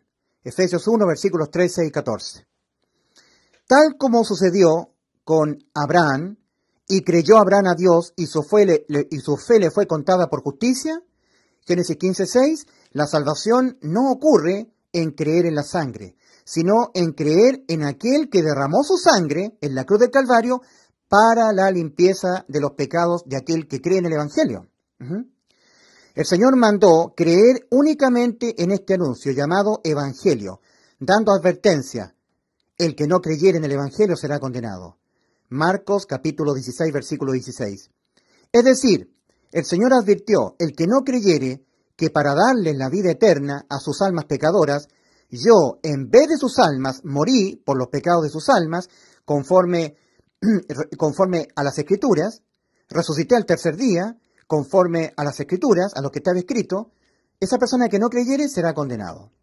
Siempre los falsos maestros, infiltrados por Satanás, trabajan muy sutilmente desviando a las almas que no han sido salvas respecto de cuál sea el único anuncio que ordenó el Señor, respecto del cual poner la fe, para que el alma sea salvada de la condena a la muerte, a la muerte eterna, debido a los pecados del alma. Y es que son los pecados que cometen nuestras almas los delitos de pena de muerte para nuestras almas. El Señor dijo en Ezequiel 18:4, el alma que pecare, esa morirá. En Romanos 6:23 leemos, la paga del pecado es muerte, mas la dádiva de Dios es vida eterna en Cristo Jesús, Señor nuestro. Mucha atención, el que depositare su fe en la sangre de Cristo, el que creyere en la sangre de Cristo no será salvo, porque la sangre de Cristo es para la limpieza de los pecados de los que ya hemos sido salvos depositando nuestra fe en el Evangelio. Pues en cuanto a la salvación del alma, el Señor no habló nada tocante a creer en su sangre. No habló nada el Señor en cuanto al perdón penal de los pecados referente a su sangre. Pero el que depositare su fe en el Evangelio exclusivamente, es decir, el que creyere en el Evangelio y sea bautizado con el Espíritu Santo, esa alma sí será salva, pues eso sí que fue lo que Cristo dijo, el que mandó creer el Señor, el Evangelio. ¿Qué respuesta, querido amigo, qué respuesta dará una persona que dice, yo tengo fe en la sangre de Cristo? Yo a muchas personas, a muchas de ellas que están metidas en las religiones, les he preguntado, ¿Qué entiende usted al decir aquello? Al decir yo deposito fe en la sangre de Cristo. ¿Qué entiende eso? ¿Cómo lo entiende usted para usted? Y no me han sabido nunca responder correctamente. O por lo menos no lo vinculan específicamente con el Evangelio, lo cual estrictamente tendrían que hacerlo. Porque creer en el Evangelio da la salvación penal. ¿Ya? Impide que el alma sea penalmente condenada, es decir, que el alma tenga inimputabilidad penal, vida eterna. También expresiones tales como entrégale tu vida a Cristo o recibe a Cristo como tu Salvador o confiesa que Jesús es el Señor y cree en tu corazón que Dios le levantó de los muertos. Expresiones así son predicadas por los falsos evangelistas. Por eso yo siempre les pregunto a unas personas que están metidas en los cultos evangélicos, ¿qué entiendes tú por la expresión depositar fe en la sangre de Cristo para ti? ¿Qué significa eso para ti? Porque las personas dicen, yo deposito fe en la sangre de Cristo. Perfecto. ¿Qué significa eso para ti? ¿Qué viene a significar eso para ti? Bueno, que, si deposito fe en la sangre de Cristo, yo, eh, o sea, eh, ¿cómo lo explico? Eh, hay que depositar fe en la sangre de Cristo. Sí, pero ¿qué significa para ti que tú deposites fe en la sangre de Cristo? Y no me saben dar respuesta.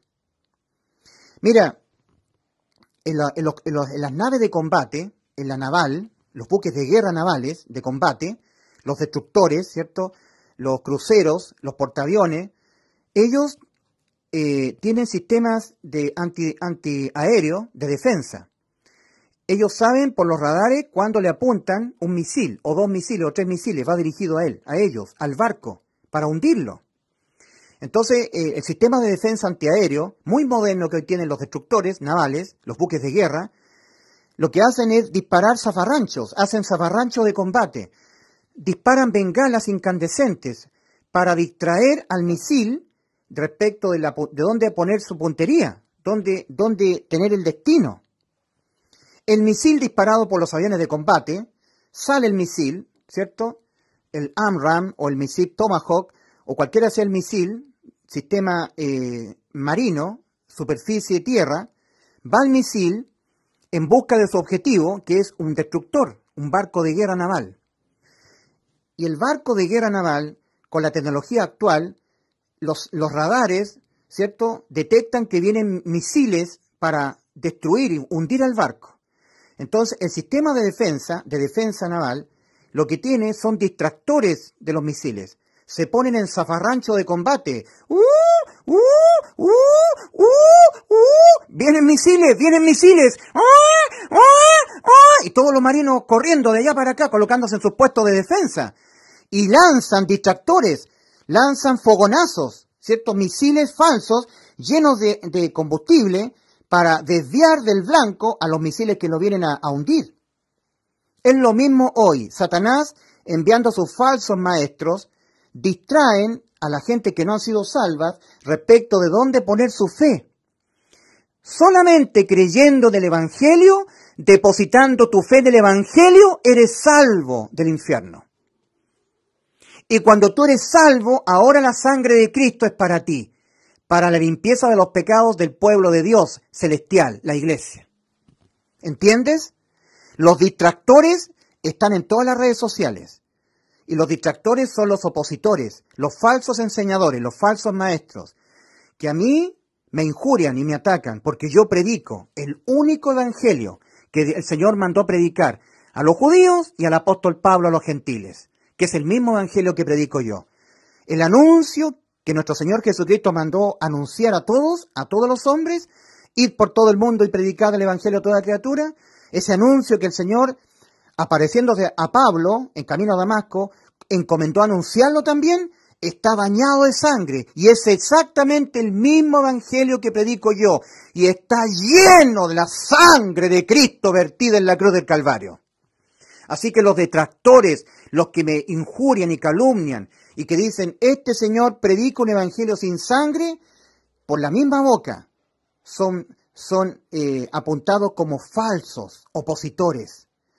Y es muy probable que esas personas estén predicando palabra de Dios y que no sean salvas. En Filipenses 3, versículo 18 dice, porque por ahí andan muchos, dice el apóstol Pablo. El apóstol Pablo fue muy odiado por la gente de las religiones, los religiosos. Lo azotaron al apóstol Pablo, le dieron varias veces 40 azotes menos uno, lo apedrearon en Listra, en Iconio, lo odiaban y lo tildaban como un falso, falso. Si a mí me apuntan de un falso, de que predico un falso evangelio, me glorío. Soy indigno yo de recibir tal gloria. Que yo tenga enemigos, opositores a mi persona y que me injurien y que me tengan odio, es un odio infernal contra mi persona. Dice el apóstol Pablo llorando en Filipenses capítulo 3 versículo 18. Le está escribiendo a la iglesia en Filipos. Porque por ahí andan muchos de los cuales os dije muchas veces y, y aún ahora lo digo llorando que son enemigos de la cruz de Cristo. El que habla, Ulises Astudillo, habla de la cruz, y del único evangelio que nuestro Señor Jesucristo nos ha encomendado predicar. Mira, la gente de las religiones, los que son religiosos, que se hacen pasar por salvados, dicen, escuchándome a mí, sí, ya me quedó claro, don Ulises, la salvación no es por obras. Pero cuando tú eres salvo tienes que hacer obras. Suena lindo eso, suena bonito, tiene todo sentido, ¿verdad? Estrictamente hablando, no. Cuando una persona sabe que la salvación no es por obras, sino que por la fe en el Evangelio, nada más que en el Evangelio, y ahí es salvo, ahora no tiene que hacer obras para que se lo vean los que no han sido salvos. Lo que tiene que efectuar es la reconciliación de los que no han sido salvos. Segunda de Corintios 5, 19. Que Dios estaba en Cristo. ¿Qué es lo que estaba haciendo Cristo? Reconciliando consigo al mundo y nos encargó a nosotros, los que ya hemos sido reconciliados con Cristo, los que ya hemos sido salvos, el ministerio de la reconciliación. Así como, así como, así que, como si Dios rogase por medio de nosotros, os rogamos, reconciliados con Dios. ¿Y cómo nosotros efectuamos este ministerio de la reconciliación? Haciendo caso a lo que el Señor nos mandó, predicar exclusivamente el Evangelio a toda criatura para que el que en él crea y Dios selle con su Santo Espíritu a esa persona sea salva. Reconciliarlos. Nosotros los que hemos sido salvos no sacamos nada con mostrarle obras a estas personas. Estas personas nos miran a nosotros y se alejan más de la puerta estrecha de salvación. Ellos son muy santitos. Yo siempre hago referencia a los Simpson. Hay un personaje en los Simpson que se llama Ned Flanders, perijirijillo, el muy santito. Llega a ser ridiculizado de, tontorrón que es el Ned Flanders. Ay, yo, eh, eh, en el, el Simpson, el Homero Simpson, me robó la máquina de cortar pasto, me robó el televisor, me robó la mesa. Ay, vecinicillo, no importa, no importa. Es un tontorrón, un santurrón, Ned Flanders. Y la gente se burla de los tontorrones. Pero cuando una persona se arrepiente públicamente ante los demás Arrepentimiento es reconocimiento. Y dice, en mí mora el pecado. Este hombre que está aquí es un hombre pecador, inmoral, fornicario, mentiroso. Eso soy yo. Mas reemplazado por Cristo en la cruz del Calvario. He creído que Cristo, en vez de mí, en vez de mi alma pecadora, murió por los pecados de mi alma pecadora. Impidiéndole a mi alma la muerte, porque los pecados de mi alma que cometeré hasta que me muera, Cristo se lo dejó imputar penalmente. Como Él tiene el poder para morir y volver a levantarse de la muerte, mi alma no, me sustituyó. Él se dejó morir. A Él le fueron imputados penalmente los pecados de mi alma. Y Cristo fue condenado a la muerte, no debiendo por qué ser condenado si Él nunca pecó, pero fue condenado a la muerte por los pecados míos, los de mi alma. Y así me salvó. Y este es el Evangelio que yo te predico a ti, que mi Dios me ha encomendado predicártelo. Y está lleno, lleno de la sangre de Cristo. Los detractores que me odian, que me, ya me están injuriando, me están descalificando, porque ellos son contra el Evangelio, no son salvos, están procurando serlo. Ellos dicen, este señor está predicando el Evangelio sin sangre. ¿En serio? Vas a tener que rendir cuenta ante Dios por las cosas que estás haciendo contra una persona que tiene el Espíritu Santo y que está predicando el único evangelio que el Señor eh, encomendó predicar, comisionó predicarlo. El anuncio de que Cristo murió por nuestros pecados, conforme a lo que estaba profetizado, estaba escrito que lo iba a hacer nuestro Señor, y que fue sepultado, y que al tercer día resucitó entre los muertos conforme a lo que estaba profetizado, estaba escrito, conforme a las escrituras. Y de esa manera ha dado eterna redención a tu alma pecadora. Entonces, el para qué es muy importante. La muerte de Cristo para la redención de las transgresiones, de los pecados. La quitada de los pecados penales. Y la sangre es para la iglesia, para purificar al ya salvado, al que ya tiene vida eterna respecto de sus pecados morales. Por eso dice Hebreos 9:22, y sin derramamiento de sangre no hay remisión, pero de los pecados del pueblo de Dios. de, los pecados del pueblo de Dios. Los opositores a la demanda del Señor a creer única y exclusivamente en el Evangelio siempre agregan algo más para, según ellos, finalmente ser salvos. Depositar fe en el Evangelio y además depositar fe en la sangre de Cristo. No, querido amigo. Para ser salvo, única y exclusivamente, debo depositar fe en el Evangelio y no en la sangre de Cristo. Y cuando seas salvo, para que tus pecados que lo vas a cometer hasta que te mueras siendo salvo te sean limpiados, tienes que acogerte a la sangre de Cristo. Tal como dice el apóstol Juan a la iglesia. Si confesamos nuestros pecados, Él es fiel y justo para perdonar nuestros pecados y limpiarnos de toda maldad. Y primera, eso es primera de Juan 1.9. Y primera de Juan 1.7 dice, pero si andamos en luz, los salvados con vida eterna, que ya tenemos vida eterna, como Él está en luz, tenemos comunión unos con otros y la sangre de Jesucristo su Hijo nos limpia de todo pecado. Para eso es la, para eso es la sangre. ¿eh? Como si el Evangelio no estuviera bañado en la sangre de Cristo, querido amigo. El Evangelio, el anuncio de 1 Corintios 15, versículos 3 y 4, está bañado en la sangre de Cristo. ¿Cómo es posible que tú digas que el Evangelio que predicamos Pablo, yo, que mandó el Señor Jesucristo a predicarlo a toda criatura, no esté bañado en la sangre de Cristo, esté sin sangre. ¿Cómo se te imagina decir eso? Es exactamente lo mismo que ocurre con la mala traducción de Romanos 8, versículo 1 al 4, añadiéndole algo más. ¿Mm? Dice la mala traducción. Todas las traducciones están mal traducidas en Romanos 8. Dice, ahora pues ninguna condenación hay para los que están en Cristo Jesús. Punto. Pero agrega, los que no andan conforme a la carne, sino conforme al Espíritu. O sea, que aparte de ser salvo estando en Cristo para no ser condenado, no tienes que andar según la carne. Porque si andas según la carne, igualmente eres condenado. Eso es una aberración, propio de una mala traducción. Igual como esta, igual que como la de Romanos 3, versículos 24 al 25, siendo justificados gratis, gratuitamente, por la de él gracia, mediante la redención que es en Cristo Jesús, a quien exhibió Dios como propiciatorio. Aquí está el propiciatorio. Sobre él fue vertida la sangre para la limpieza de los pecados de los creyentes, no de los que no han sido salvos. Si ellos no hacen efectiva la herencia de la vida eterna, creyendo en el Evangelio, depositando la fe estrictamente en el Evangelio, no les serán lavados sus pecados, que cometerán hasta que se mueran. Entonces, como propiciatorio a Cristo, mediante la fe, pero la fe puesta en el Evangelio, para ser salvo, y la fe en la sangre para ser limpiado de los pecados del pueblo de Dios. ¿Te das cuenta que la sangre de Cristo no tiene nada que ver con los que no han sido salvos? Y una persona que es evangelista, como yo, no saca nada y no lo va a hacer tampoco, decirle a la gente que no han sido salvas, debe depositar tu fe en la sangre de Cristo. Lo estaría perjudicando, confundiendo, mandándolo más, más y más y más al infierno.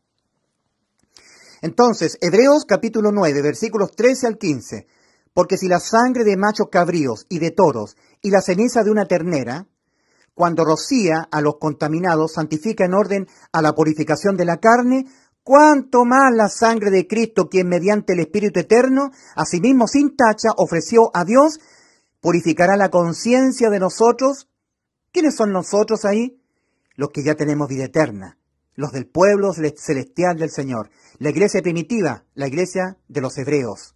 Así era la iglesia al principio, compuesta por puros hebreos y algunos gentiles. Andando el tiempo, la iglesia dejó de ser hebrea y empezó a ser conformada por gentiles, pero siempre fue la iglesia. Entonces, purificará la conciencia de nosotros, los que ya tenemos vida eterna, de obras muertas para rendir culto al Dios viviente. Ahí está el para. Ahí está el para qué la sangre, ¿ya? Para la limpieza, para la purificación de los pecados del pueblo de Dios, de los que somos parte de la iglesia de Cristo. No para la limpieza de los que no han sido salvos, porque no han creído en el Evangelio. Y por esto es mediador de un nuevo pacto, de manera que ocurrida muerte, para redención de las transgresiones, ahí está. Ahí está, la redención de las transgresiones, muerte de Cristo en la cruz del Calvario. Limpieza de los pecados, o de la purificación de los que son salvos, la sangre de Cristo. Entonces, de manera que ocurrida muerte para redención de las transgresiones, contra el primer pacto, reciban la promesa los que de la eterna herencia han sido llamados. Entonces, la expresión para qué es muy importante. El para qué. El para qué. El para qué la muerte de Cristo. Para el perdón penal de los pecados. El para qué la sangre de Cristo, para purificar a los ya salvados. El para qué es muy importante. Cuanto más la sangre de Cristo, quien mediante el Espíritu Eterno, asimismo sin tacha, ofreció a Dios, purificará la conciencia de nosotros, los que ya tenemos vida eterna nosotros, de obras muertas para rendir culto al Dios viviente. Para eso es la sangre de Cristo para la limpieza, la purificación de los que ya hemos sido salvos, de, de los que ya somos parte del pueblo celestial de Cristo, su iglesia, que al principio estaba conformada por hebreos. Por eso la carta del apóstol a los hebreos. ¿Ya? Entonces la muerte de Cristo para la redención de las transgresiones. Como dice Romanos 4:25, Cristo fue entregado por nuestras transgresiones y resucitado para nuestra justificación. Y la sangre, depositar fe en la sangre, exclusivamente a los que ya han entrado, a los que ya han sido salvos, depositando su fe exclusivamente en el Evangelio. Se, queda claro, ¿verdad? Ahora, tener por inmunda la sangre del pacto, Hebreos 10, versículos 26 al 29, que tanto lo usan y, y lo malinterpretan la gente religiosa. Hebreos 10, versículos 26 al 29, porque si voluntariamente continuamos pecando, si pecaremos voluntariamente, dicen los traductores, pecando de incredulidad continua, constantemente no creyendo en el Evangelio. Eso es pecar voluntariamente. Después de haber recibido el pleno conocimiento de la verdad, después de haber recibido el conocimiento de la verdad, ya no queda sacrificio por los pecados, sino una terrible expectación de juicio y de hervor, ardor de fuego, que ha de consumir o devorar a los adversarios. Si rechaza alguno la ley de Moisés sin compasión, a base de dos o tres testigos, muere. Irremisiblemente muere esa persona. ¿De cuánto peor o mayor castigo pensáis que merecerá que será tenido por digno el que pisoteó al Hijo de Dios y la sangre del pacto tuvo por inmunda, la cual es para la limpieza de los pecados de los salvados, en la cual Cristo fue santificado y al Espíritu de gracia insultó? Pecar voluntariamente, después de haber recibido el conocimiento de la verdad, es mantenerse no queriendo creer voluntariamente en que Cristo ya, cuando murió por nuestros pecados, nos dio salvación penal, liberación penal. No hay más condena penal al alma pecadora, por ningún pecado que cometa. Todos penalmente le fueron remitidos a Cristo en la cruz del Calvario. Y Él fue condenado a la muerte, en vez de que nuestras almas fuesen condenadas a la muerte. Entonces, muerte salva de la condena penal. La sangre no es para los que no han sido salvos. Depositar la fe en la sangre de Cristo no es para los que no han sido salvos. Depositar la fe en la sangre de Cristo es para aquellos que ya hemos sido salvos y tenemos que irnos limpiando con su sangre cada vez que vamos en este éxodo a la tierra prometida. ¿Se entiende o no? Yo espero que, se quede, que quede claro, porque los falsos maestros eh, confunden mucho a la gente que todavía no ha sido salva. Si tú todavía te encuentras caminando acá, querido amigo, en el camino ancho, lo único que a ti te salva no es depositar tu fe en la sangre de Cristo como lo, explican los falsos maestros. No, son distractores. Igual que un barco de combate dispara distractores para que el, misil no llegue a hundirlo, estos trabajadores de Satanás dicen que tú debes depositar tu fe no en el Evangelio, sino en la sangre de Cristo, desviándote respecto de dónde tú debes depositar tu fe. Para que se haga efectivo el nuevo pacto, lo que Dios está esperando es que tú pongas tu fe que creas que Cristo murió por tus pecados, porque son tus pecados los que condenan tu alma a la muerte. Mas cuando Cristo se lo dejó imputar a él, tus pecados, para él dejarse condenar a la muerte, en vez de tu alma, por los pecados de tu alma, y morir por tus pecados, fuiste salvo tú, por sustitución penal y judicial. Y es eso lo que debes creer. Entonces el ser humano es salvo creyendo lo que Cristo nos prometió y por antonomasia creyendo lo que Cristo tuvo que realizar para cumplir lo, que nos prometió. Tú eres salvo creyendo lo que Cristo dijo, lo que anunció, lo que prometió, y al mismo tiempo creyendo lo que tuvo que hacer Cristo para cumplir lo que nos prometió. ¿Qué nos prometió Cristo? Juan 10, 28, yo a ustedes les doy vida eterna, a sus almas pecadoras, que yo sé que jamás podrán evitar pecar. Y que uno solo de sus pecados, indistintamente a los demás pecados que sus almas pecadoras los cometan, igualmente le impiden a sus almas la vida eterna, porque la condenan a la muerte. Para evitar que ustedes sean condenados a la muerte por sus pecados, de sus almas, yo me los dejo imputar. Yo me los dejo imputar, cargar los pecados suyos sobre mí. Y eso ocurrió en la cruz del Calvario. Y el acta de los decretos que exigen la muerte del pecador se aplicó sobre Cristo, sobre mí. Yo soy Cristo, se aplicó sobre mí, para que nunca más se aplicara sobre tu alma. Por ningún pecado que tu alma cometa en esta vida. Porque todos los pecados que cometerás en tu vida le fueron imputados a Cristo en la cruz del Calvario. Primera de Pedro 2.24. Él mismo llevó nuestros delitos de pena de muerte para el alma nuestros pecados en su cuerpo sobre el madero. Escucha el anuncio que tú tienes que creer. Escucha en dónde tú debes depositar tu fe. Cristo murió en vez de tu alma por los pecados de tu alma. ¿Lo oíste? En vez de ti, en lugar de ti, Cristo se puso como propiciatorio. Vertió su sangre en, la, en el madero de la cruz.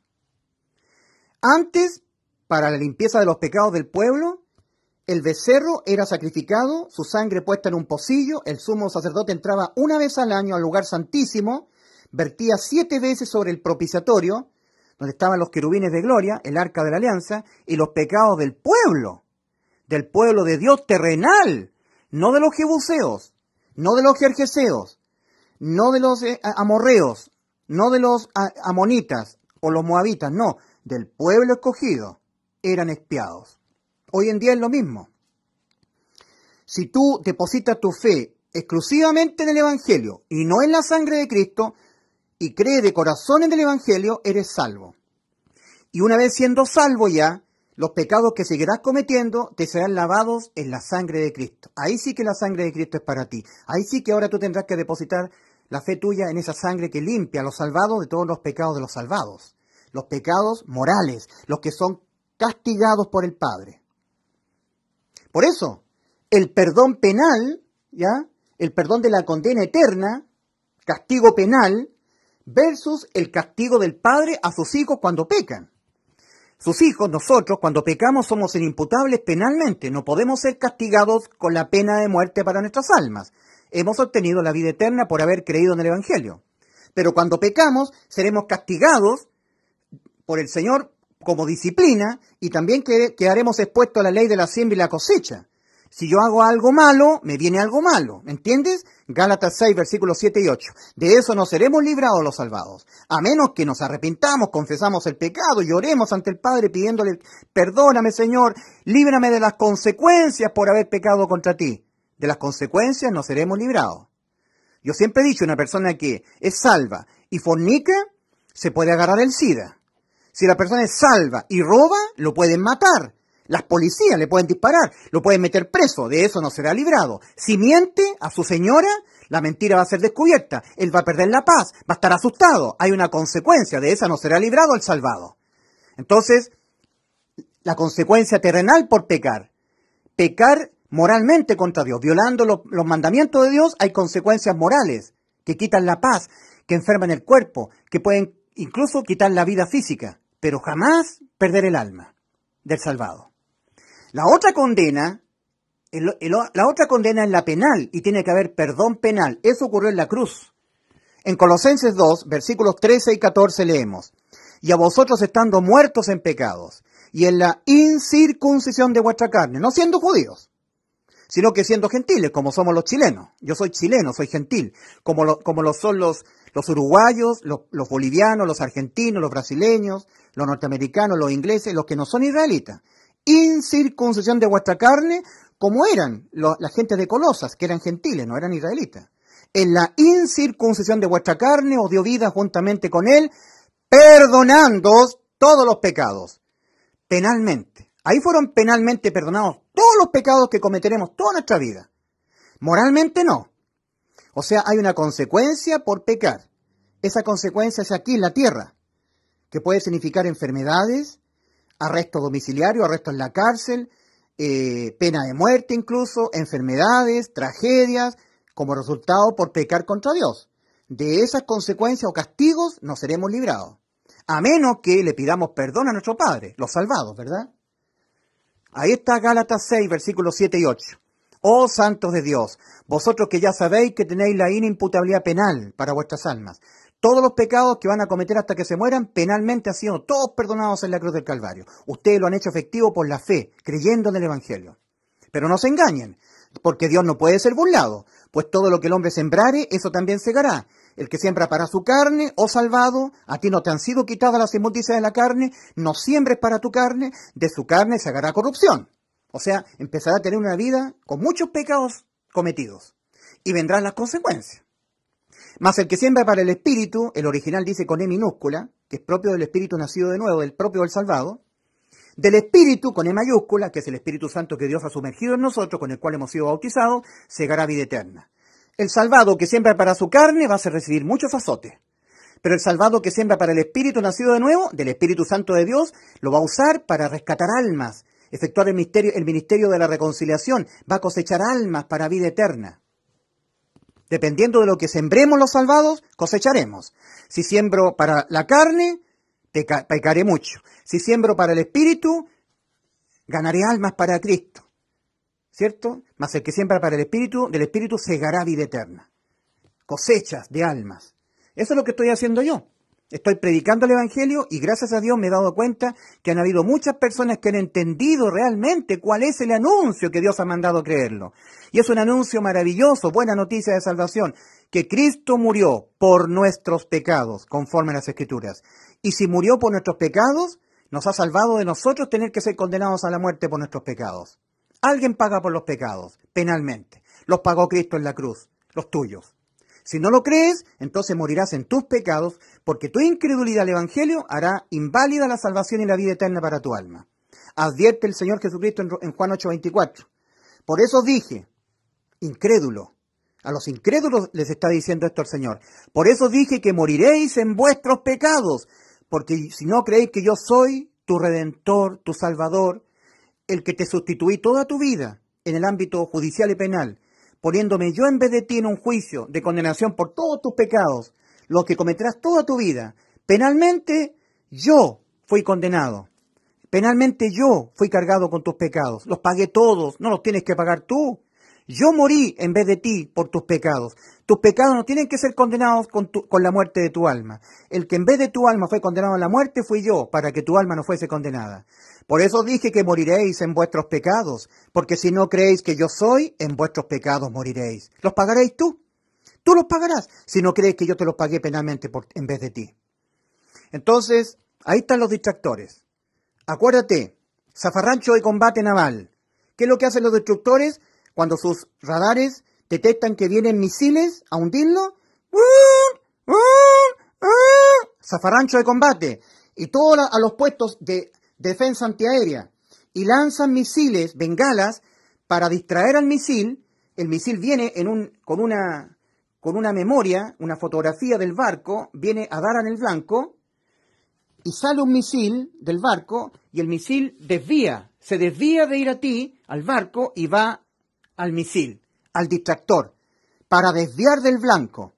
Los falsos profetas, los falsos enseñadores, los falsos maestros hacen exactamente lo mismo desvían respecto de dónde poner la fe. Aquí, tú que no has sido salvo, debes única y exclusivamente poner tu fe, que Cristo murió por tus pecados conforme a las Escrituras, y que fue sepultado y que resucitó al tercer día conforme a las Escrituras, porque Cristo resucitó al tercer día para tu justificación. Como dice Romanos 4:25, que Cristo fue entregado por nuestras transgresiones y resucitado para nuestra justificación. En los cielos Cristo justificará a todos los que han creído en lo que Él dijo y Él hizo por nosotros. Dijo, yo les doy vida eterna y no perecerán jamás. ¿Y cómo lo efectuó? ¿Cómo lo llevó a cabo? Muriendo por nuestros pecados. ¿Cómo se castiga el pecado? Con la muerte del alma. En vez de tu alma, ¿quién te sustituyó? Dejándose Él imputar con tus pecados penalmente, Cristo, tu Salvador, tu sustituto. Todos los salvados hacemos nuestras las palabras que el apóstol Pablo les escribe a los salvados de Galacia. Carta del apóstol San Pablo a los Gálatas. Capítulo 2, versículos 20 y 21. Con Cristo estoy juntamente crucificado. Y ya no vivo yo, mas Cristo vive en mí. Y lo que ahora vivo en la carne, lo vivo en la fe del Hijo de Dios, el cual me amó y se entregó. Ahí está la sustitución. Ahí está el reemplazo de mi alma. El cual se entregó a sí mismo por mí no desecho la gracia de Dios, pues si por la ley fuere la justicia, entonces por demás murió Cristo. Mas Cristo murió no por demás, murió por mis pecados.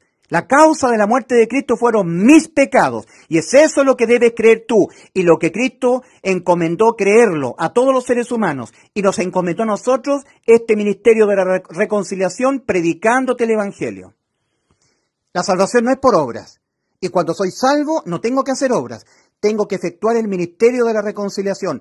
Cada genuino salvado debe predicar una y otra y otra y otra vez exclusivamente el Evangelio, para que los que no han sido salvos, oyendo el Evangelio y depositando su fe en el Evangelio, pasen